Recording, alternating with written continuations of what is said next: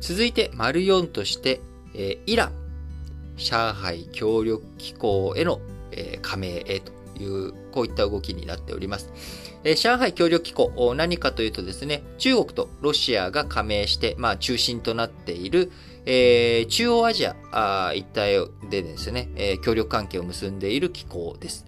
えー、中ロ以外にはあ、カザフスタン、キルギス、ウズベキスタン、タジキスタン、えー、そして他にインドとパキスタンも含めて今加盟国ということになっておりますけれども、えー、この枠組みにイランも入ってくるということになります。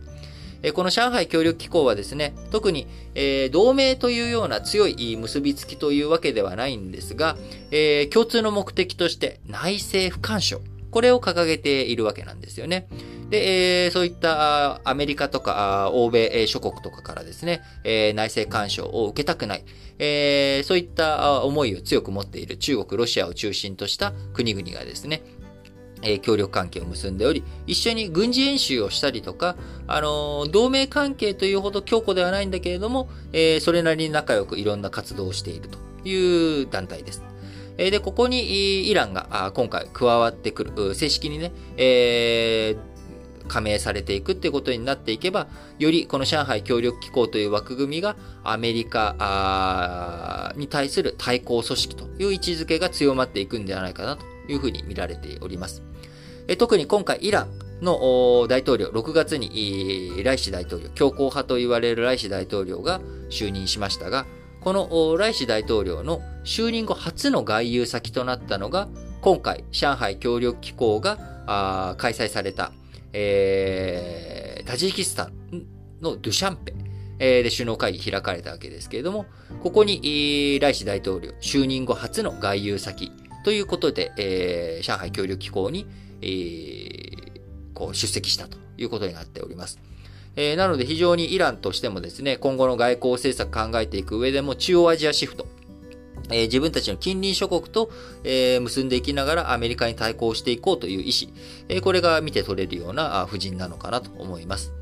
で、今回、イラン加盟していくということになっていきますが、アメリカととの対立深まっていく中、注目されるポイントはやはりこの上海協力機構にインドが加わっているということですよね。もともとインド加わったのは2017年ということで、えー、ここで、えー、インド入っておりますということと、えー、今年、この後9月24日、来週にワシントンで、えー、開かれる、えー、クワッド、オーストラリア、アメリカ、日本、インド、この4カ国の枠組み、えー、こちらは中国のね、海洋進出をなんとか防いでいこうっていう枠組みなわけなので、えインドとしてはその両方に参加している。えやはり今後インドがパイプ役ないしはそういった外交上の非常に重要なポジションを握っていくんじゃないのかなっていうことを非常に強く私個人としては思っています。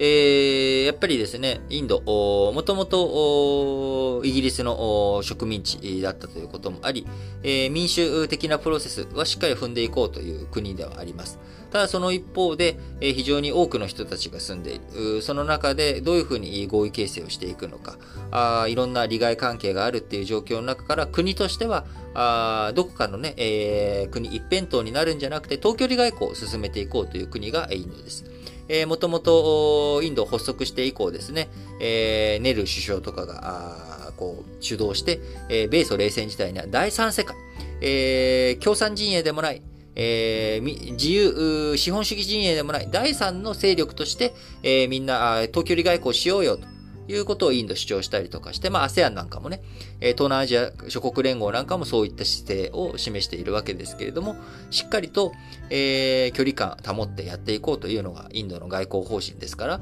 まあ、そのインドがこの上海協力機構にいるというのは一つ対立の激化を防いでいく上では非常に重要な要素なのかなと思います。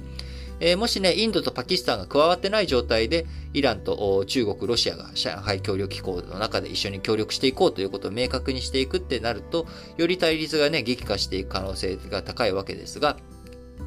まあ、あの、インドと、インドが入っているということで、あの、パイプがね、えー、そこまで損なわれないのかなというふうには思っています。